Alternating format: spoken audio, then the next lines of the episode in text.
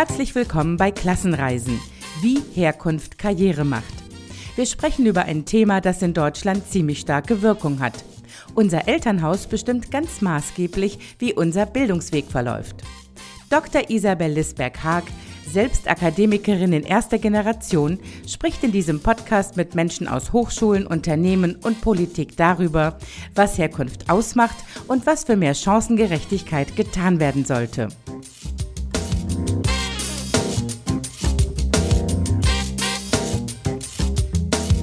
Heute begrüße ich Ann-Christine Kolves, eine Expertin zu unserem Thema Herkunft.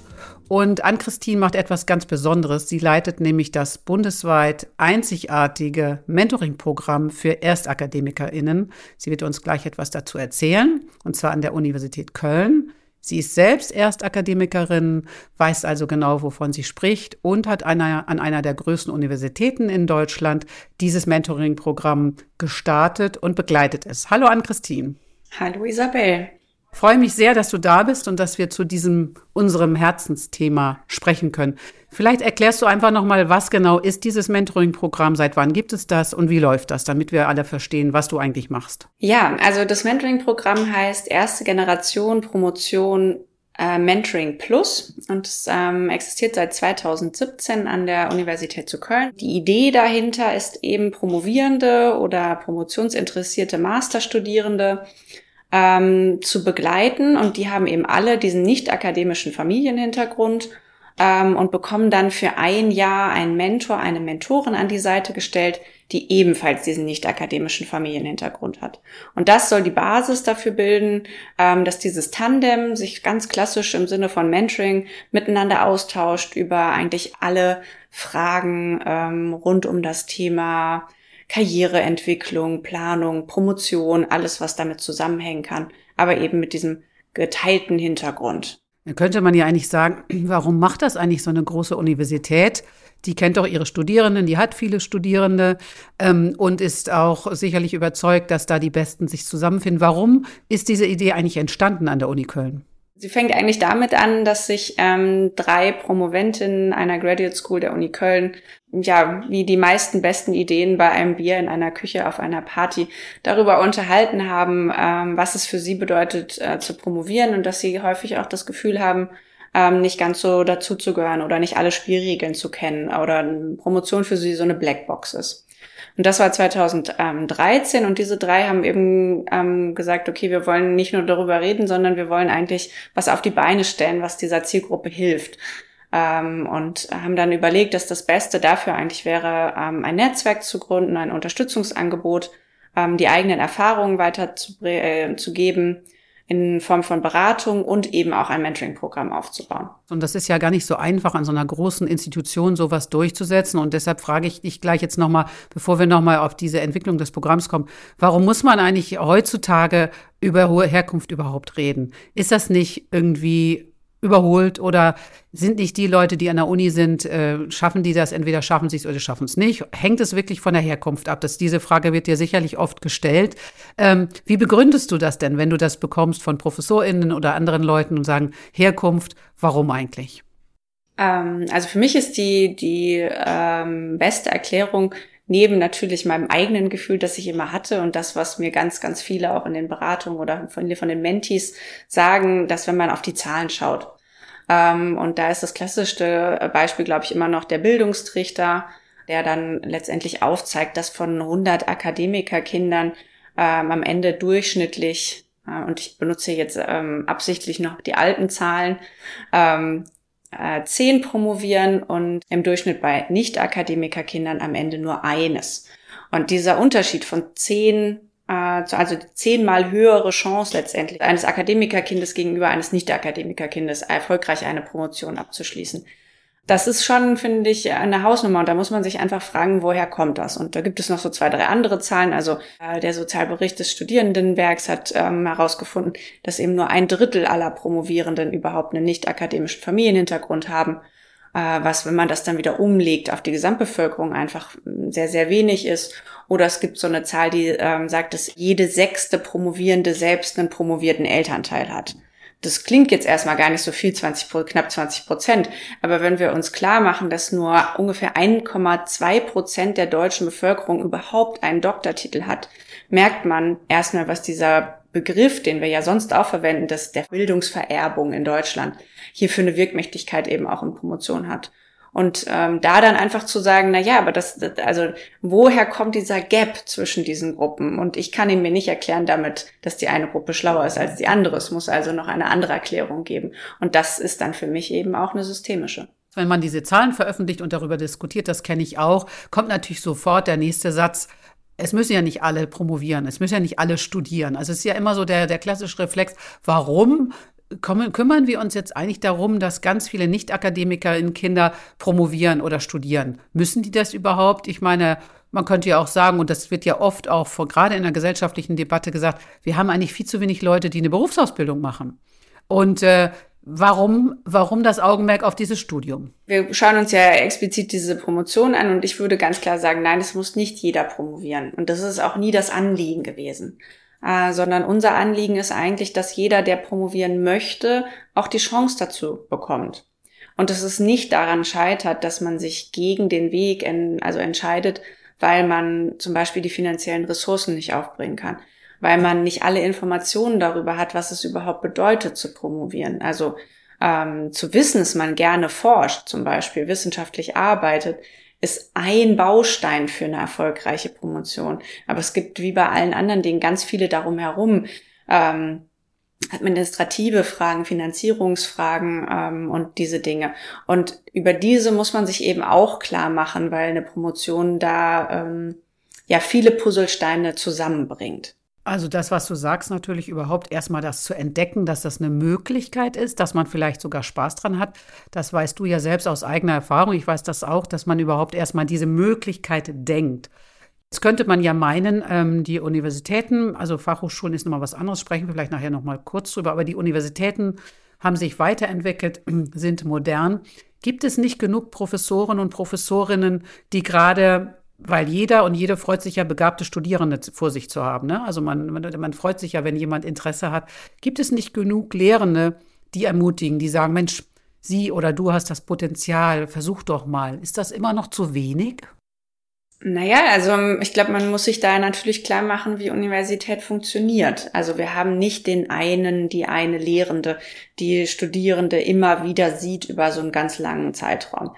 Äh, meistens ist es eben, sind es vielleicht ein bis zwei Seminare, das kommt dann vier Stunden äh, im Semester und dann wird am Ende vielleicht was geschrieben ähm, und da einen wirklichen Kontakt aufzubauen und vielleicht auch sein ganzes Potenzial zum Beispiel zu zeigen, wenn man sich selber immer unwohl fühlt an der Uni. Ne? Also man hat vielleicht die, all die klugen Gedanken im Kopf, aber man schafft es nicht, seine Hand zu heben und die Frage auch zu beantworten. Und dann ähm, ist es natürlich schwieriger auch auf, aufzufallen und ähm, in diesen Kontakt zu kommen. Aber wo wir uns immer wieder fragen müssen, wie funktioniert denn eigentlich hier Hochschule oder Hochschulkultur, nämlich eben dieses, man fällt auf, dann wird man angesprochen, dann wird man vielleicht Hilfskraft, ähm, dann kriegt man einen Einblick und dann wird man auch gefördert. Also es ist zum Beispiel ganz klassisch auch mein eigener Weg. Ne? Aber dass das eben größere Hürden ähm, bedeuten kann, wenn man diesen nicht akademischen Familienhintergrund hat. Also ähm, jedes Mal aufzeigen und mit jemandem zu sprechen, den man, ähm, der einen Professorinnentitel hat und diese Scheu davor zu verlieren, vielleicht ähm, da zu sitzen und das Gefühl zu haben, man ist der dümmste Mensch im ganzen Raum. Es ist nicht auch eine Typfrage. Es gibt Leute, die sind so outgoing, die sagen, boah, ich versuche jetzt mal. Und ähm, gleich damit äh, verbunden, die Leute, die aus AkademikerInnenhaushalten kommen, wie sind die denn besser gewappnet für dieses, äh, für diese Seminarsituation? Was haben die mehr? Oder was haben die anders? Also es hat sicherlich ganz viel damit zu tun, welcher Typ ich auch bin. Ähm, weil dieses Überwinden ähm, und es dann doch zu machen, ist sicherlich eine Typfrage, ganz klar. Und auf der anderen Seite ist es einfach so, hm, ich finde Sprache ist zum Beispiel ein, ein schönes oder ein schönes Beispiel dafür und auch diskutieren. Also äh, gibt es zum Beispiel zu Hause eine Diskussionskultur über politische Themen oder über gesellschaftliche Themen? Ist man das geübt?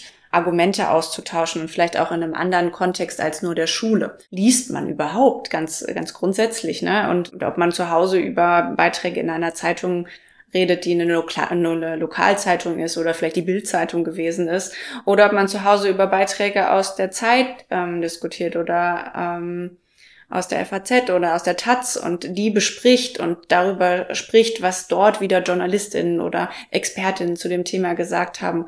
Diese Diskussionskultur, die man damit lernt und die dann zusammenzubringen mit bestimmten Gedankengängen und dann eben nicht das Gefühl zu haben, da spricht jemand eine andere Sprache oder mhm. da diskutiert jemand auf einem ganz anderen Level sondern eher das Gefühl zu haben, ach, das ist, ähm, das ist im Grunde wie ein Gespräch mit meinen Eltern zu Hause am Küchentisch, ähm, was ich hier führe. Mangelndes Trainingslager, sage ich mal so ein bisschen zusammengefasst, also ein Trainingslager für solche Art von Diskussion. Dann könnte man aber trotzdem sagen, Schule wenn man jetzt eine weiterführende Schule besucht, da gibt es in diesem Bildungstrichter ja auch schon Abstufungen, wer geht überhaupt auf eine Schule, die Hochschulbesuch ermöglicht. Das ist ja auch eine große Klippe, ne? Und die größte, die größte Verlassensquote aus dem Bildungssystem findet ja auch nach der Grundschule statt, auf eine weiterführende und so weiter. Das ähm, verteilt sich da ja sehr schön. Kann Schule das nicht ausgleichen? Ist das, ähm, ist das nicht die Idee auch von Schule, sozusagen diese Herkunfts- spezifischen Bedingungen, die wir alle haben, äh, ohne sie zu bewerten, das ein bisschen auszugleichen? Klappt das nicht? Ja, ich glaube schon, dass Schule ausgleicht auf eine gewisse Art und Weise und auch vorbereitet. Also das ist einfach ein Vorteil. Ne? Wer viel Fahrrad fährt, fährt nachher besser Fahrrad. Ähm, und ich glaube, da ist es ähnlich. Also so bestimmte Sachen da einfach zu trainieren oder den mhm. Umgang mit Sprache oder den Umgang mit, mit Diskussionen. Mhm. Und ähm, was sagst du denn zu einem Hochschulleiter? Ich hatte neulich einen mal in einer Diskussion, den habe ich auf das Thema angesprochen und der sagte so, ach, wir können doch als Universität nicht all das auffangen, was Schule nicht schafft. Was sagst du so einem Leiter? Hochschulen müssen sich klar sein, dass auch sie Reproduzentinnen von ähm, sozialer Ungleichheit sind, weil sie eine Bildungsinstitution sind. Ähm, und natürlich sind Schulen das eben auch. Und natürlich ist es, je, es ist besser, je früher wir anfangen. Aber ich bin, ich sage das immer wieder, ich bin ganz klar der Meinung, wir werden das System nicht nachhaltig verändern, wenn wir so tun, als könnten wir alles richten im Kindergarten oder in der Grundschule. Äh, sondern wir müssen uns dann eben auch die Prozesse an Hochschulen anschauen und überlegen, welche, also da geht es dann ja nicht um Aufholen, ne? Und das ist eben auch so eine, ähm, so, ein, so, so, ein, ja, so etwas, was einem sehr, sehr häufig begegnet, wenn man auf Bildungsungerechtigkeit, soziale Herkunft im Hochschulkontext anschaut, dann ist es immer so, aber das sind die Benachteiligten. Wir müssen jetzt irgendwas machen, damit es, damit die endlich aufholen, damit die endlich mithalten können. Und das ist es ganz häufig überhaupt nicht. Häufig ist es einfach, dass denen eine Information fehlt, den muss man denen einmal geben und dann machen die das genauso gut wie alle anderen oder besser. Mhm. Ähm, und das, da, da muss man dann die Frage stellen, warum steht das nicht irgendwo auf einer Homepage? Warum ist das eine Art von informellem Wissen, die in, ja, auf merkwürdige Art und Weise von Eingeweihten an andere Eingeweihte weitergegeben werden und in so Netzwerken zirkulieren, aber die einfach nicht überall abrufbar ist? Mhm. Mhm. Und wenn sie es wäre, würde das Problem sich deutlich auch verringern oder anders darstellen. Da hast du ja jetzt schon auch ganz viele Anspielungen gemacht auf äh, soziologische Forschung, auf Bourdieu, aber auch auf andere. Ich, ähm, ich versuche es nochmal auch so ein paar Situationen. Du hast schon ein paar ähm, versucht darzustellen. Also einmal die Sprache, einmal das mangelnde Trainingslager, nenne ich das mal, argumentativ sich auseinanderzusetzen. Und dann gibt es ja auch gerade auf wissenschaftlichen Konferenzen oder so, gibt es ja den berühmten Smalltalk. Also da geht es eigentlich gar nicht um Fachliches erstmal vordergründig, sondern man gruppiert sich um einen Sprecher, eine Sprecherin, man lernt vielleicht andere Promovierende kennen. Und ähm, das kennen wir beide auch, aber vielleicht magst du auch noch mal erzählen, was ist denn da so eine Situation, wo nicht akademisch trainierte Menschen, so nenne ich das jetzt mal, ähm, auf welche Gesprächssituationen kann man denn da treffen und Frau? Ja, das ist so ähm, halb informell. Ne? Also ähm, ich glaube, als äh, Studentin ist es noch gar nicht so weit verbreitet, aber gerade wenn man dann so sich an schickt, sag ich jetzt mal, in, in diesen wissenschaftlichen Kontext überzugehen und ähm, über eine Promotion nachdenkt, in eine Promotion geht, gibt es immer so dieses Zusammenkommen nach einem Kolloquium zum Beispiel. Also Kolloquium, da kommt, da wird ein Vortrag gehalten, da wird danach noch diskutiert und dann geht so in der Regel der Großteil der Leute danach noch in die nächste Kneipe. Und da gehen die Gespräche natürlich weiter Und ähm, da knüpft man Netzwerke und mh, mm, man hat ja selber immer so ein klassisches Smalltalk-Repertoire, sag ich jetzt mal. Ne? Also darüber kann man gut reden, über bestimmte Hobbys oder solche Sachen, Dinge, die man erlebt hat. Und äh, das funktioniert da manchmal einfach nicht. Ich gucke immer den Tatort, weil das einfach irgendwie so ganz normal für mich ist. Und in allen Kreisen, in denen ich mich immer bewegt habe, konnte jeder auch immer etwas zum Tatort sagen. Ne? Also so, das war so ein, so ein Selbstläufer. Und ähm, da kommt man dann aber an den Punkt, dass man feststellt, ganz viele haben nicht mal einen Fernseher. Ganz mhm. viele würden niemals einen Tatort gucken. Und ähm, da merkt man dann auf einmal ähm, durch die Reaktion des eigenen Gegenübers, fühlt man, denkt man so, oh Gott, was habe ich denn jetzt falsch gemacht? Ne? Was, was denkt denn mein Gegenüber jetzt von mir, dass ich Fernseh gucke? Manche tun natürlich auch nur so, habe ich meine These inzwischen, weil die gucken den dann auf dem Laptop oder so. Aber klar, das ist ein Beispiel oder was ich auch so erlebt hat, ne, wo man in Urlaub war und so weiter, was man in der Kindheit auch trainiert hat, ob man jetzt im Museum war oder in Anführungsstrichen nur auf dem, am Strand oder auf dem Campingplatz. Das sind ja so diese kleinen, feinen Unterschiede, wie Pierre Bourdieu es sagt, die sich äh, sozusagen immer weiter tragen und die man dann in Gesprächssituationen merkt. Ne? Und das, was du sagst, ähm, ich würde gerne noch mal darauf kurz zurückkommen, das Feld ist ja ein ganz großes, aber ich würde es gerne nochmal äh, noch plastisch machen, weil du sagst, ähm, dieses Ich bin hier nicht richtig oder was habe ich denn jetzt falsch gesagt? Ähm, und gleichzeitig nochmal darauf hinzuweisen, zu sagen, das sind jetzt nicht die benachteiligten Menschen, denen wir jetzt ganz viel Gutes tun müssen, sondern es gibt ganz einfache Dinge, damit die Informationslücke zum Beispiel geschlossen wird.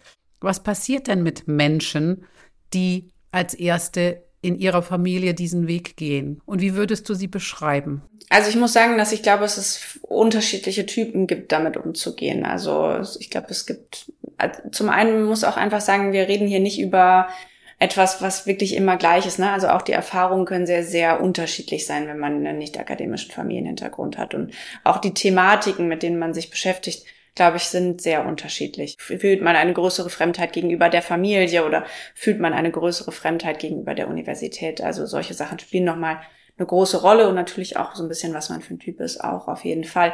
Aber für mich ist es immer das Bild des Dazwischenstehens ähm, oder des Übersetzens, ne? also das von, von dem einen in das andere und ähm, gerade wenn man sich von keinem lossagen möchte, weil man sich in beidem eigentlich wohlfühlt, ähm, steht man immer in der Mitte und möchte eigentlich immer diese Brücke sein. Aber beide Welten bewegen sich auf so eine große Art und Weise und nehmen natürlich auch einen ganz wichtigen Platz ein in dem jeweiligen Leben und ähm, dass, dass das einfach sehr, sehr schwierig ist, das miteinander zu verbinden auf eine bestimmte Art und Weise und dass dadurch das einfach auch sehr, sehr viel Energie kosten kann. Mhm. Ähm, aber ich bin jetzt sehr gespannt, was ist denn dein Bild dafür? Ja, Oder? ich habe zwei, ich habe zwei. Also eins, ähm, es heißt tatsächlich Dazwischenmensch, aber der, das andere ist vielleicht noch bildlicher.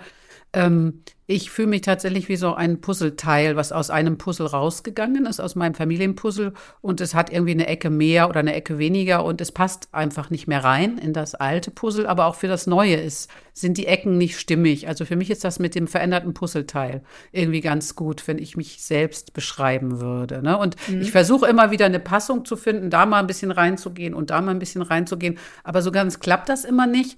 Und ähm, das kostet super viel Energie und ist auch immer noch, obwohl ich mich schon echt jetzt lange tatsächlich in diesem Dazwischen befinde, auch immer wieder, kann auch immer wieder frustrierend sein, weil ich immer denke, ach, jetzt müsste es doch. Aber jetzt so langsam. ja. Und das ist, passiert nicht. Aber total. Also für mich ist es immer eher so ein bisschen wie so ein Rollenspiel. Als würde man sich wieder was anderes anziehen so oder einen anderen Mantel überwerfen so wenn ich nachher also so die Zugfahrt ist wie so eine Transformation. Ich komme dann da an und dann bin ich wieder ich aus der Kleinstadt und ähm, versuche mich da einzupassen und äh, weiß eben auch ganz genau welche Themen gut also welche Themen passen da gut hin oder welches ich auch und welche Art für, zu diskutieren und welche Sprache auch ne? Also welche Wörter lasse ich lasse ich da lieber weg. Aber wenn ich jetzt zum Beispiel zu Vorträgen gehe oder eingeladen bin bei Vorträgen oder ähm, mich wieder in diesem hochoffizielleren äh, bewege, dann, dann ziehe ich den den Blazer an, den ich sonst nie anhabe und bespreche da dann eben genau diese Smalltalk-Themen, die dort reinpassen. Mm. Und das ist, also es ist immer so ein bisschen wie ein kleines Rollenspiel und mm. das, das, ähm, mein eigenes Ich ist, glaube ich, immer irgendwo so ein bisschen dazwischen. Es geht mir auch so, wobei ich inzwischen mich auch traue, bewusst manchmal die Rolle zu verletzen.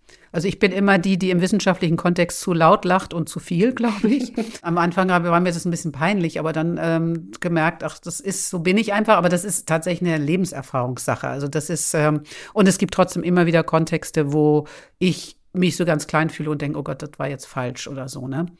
Ich würde gerne noch mal auf was anderes kommen den Begriff Chancengerechtigkeit nutzt man ja jetzt viel, Mann und Frau, als Chancengleichheit. Versuch doch mal in ein, zwei Sätzen ganz konzentriert zu sagen, was ist Chancengerechtigkeit für dich? Ja, also ich freue mich, dass du A nach dem Begriff fragst, weil ich ähm, finde Chancengerechtigkeit definitiv besser als Chancengleichheit. Und ähm, ich also Chancengerechtigkeit ist eben für mich, ähm, dass wir zum einen alle die gleichen Chancen haben, das heißt nicht, dass wir sie immer nutzen müssen, aber dass wir sie eigentlich haben.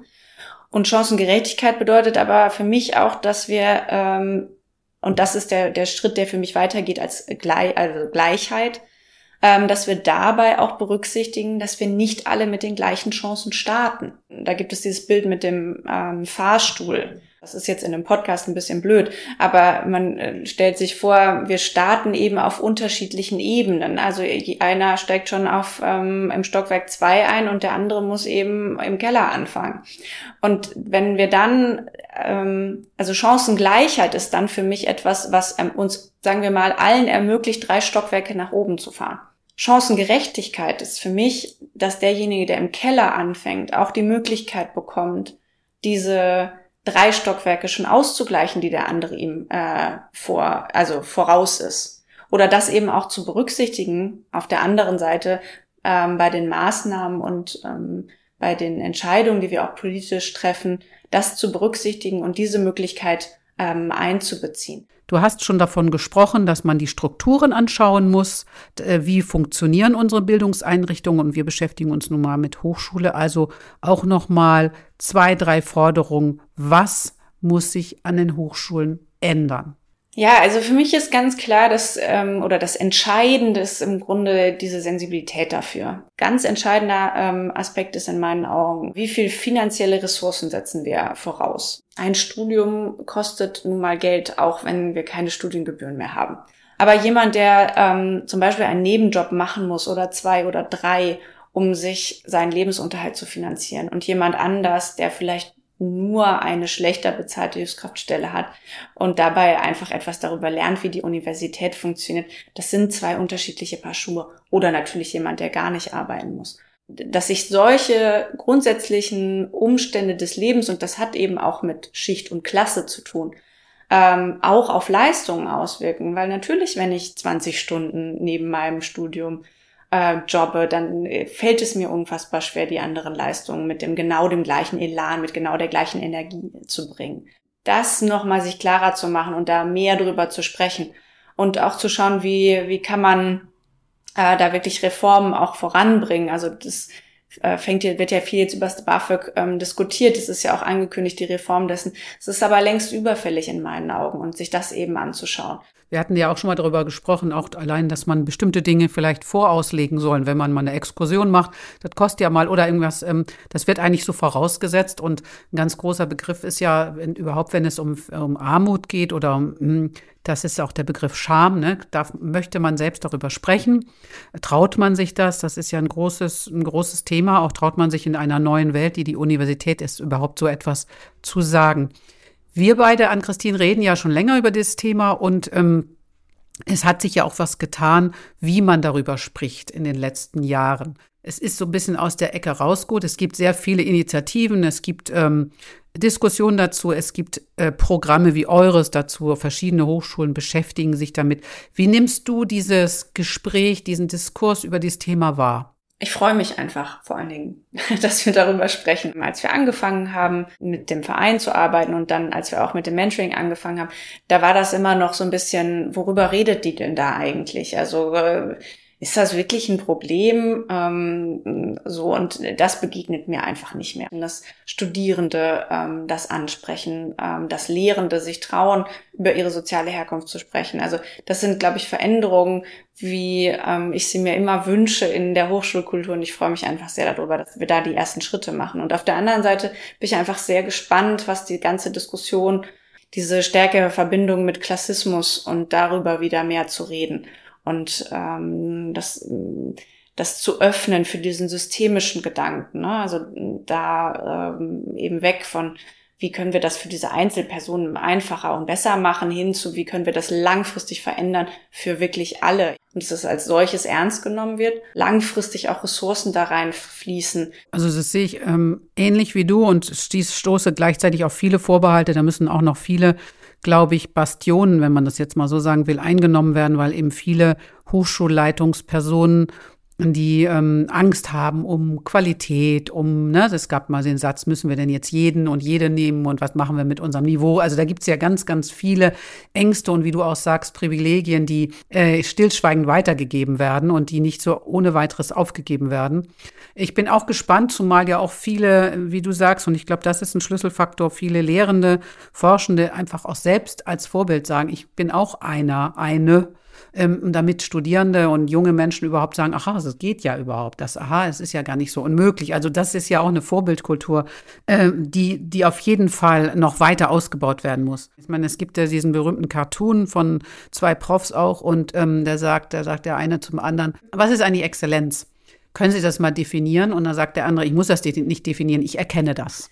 Genau das, das ist, ja. Das ist genau das, ne, zu sagen, ich weiß schon, wer gut ist, die müssen nur mal jetzt so vorbeikommen und ich erkenne das. Ne, das sagt ja ganz viel aus. Und das ist, glaube ich, aber das Schwierigste, was du gesagt hast, seine eigenen blinden, die berühmten blinden Flecken, die wir alle haben, zu erkennen und immer wieder sich selbst anzustupsen und zu sagen, ah, Moment, warum will ich jetzt diese Person nicht oder warum scheint die mir nicht geeignet, also sich selbst auch nochmal zu überprüfen. Und ich kann nur an mir selber arbeiten, aber es hat nichts tatsächlich ähm, damit zu tun, äh, zum Beispiel, welche Herkunft ich habe, sondern solche Effekte haben wir alle. Ja, das ist jetzt fast persönlich zum Schluss. Ähm, aber äh, nein, nein. auf keinen Fall. Persönlich wollen wir nicht sein. Ich freue mich erstmal, dass du uns ein bisschen den größeren Rahmen aufgezeigt hast oder diese systemische Frage. Wir werden noch mit ganz vielen EntscheiderInnen aus Hochschulen sprechen, mit Menschen, die über Stipendien entscheiden. Wie erkennen wir eigentlich Talent? Das ist auch ein großes Thema, finde ich. Was ist eigentlich Talent? Und äh, ich würde schließen und sagen, es ist doch sehr bezeichnend, dass es ein solches Mentoring-Programm bisher erst einmal in Deutschland, so viel ich weiß, du weißt das wahrscheinlich viel besser. Ähm, ich glaube, es hat noch keiner nachgemacht und das erstaunt mich ein bisschen weil es natürlich gar nicht so kompliziert ist zu implementieren. Man muss halt Mittel in die Hand nehmen und eine Person wie dich haben, die das professionell begleitet. Ich bedanke mich bei dir an Christine und freue mich, dass du mit uns auf Klassenreise gegangen bist. Dankeschön. Ja, danke. Danke fürs Zuhören. Wir freuen uns sehr über Kommentare und Fragen auf Instagram unter Herkunft macht Karrieren. Bleib uns treu und empfehle uns gerne weiter.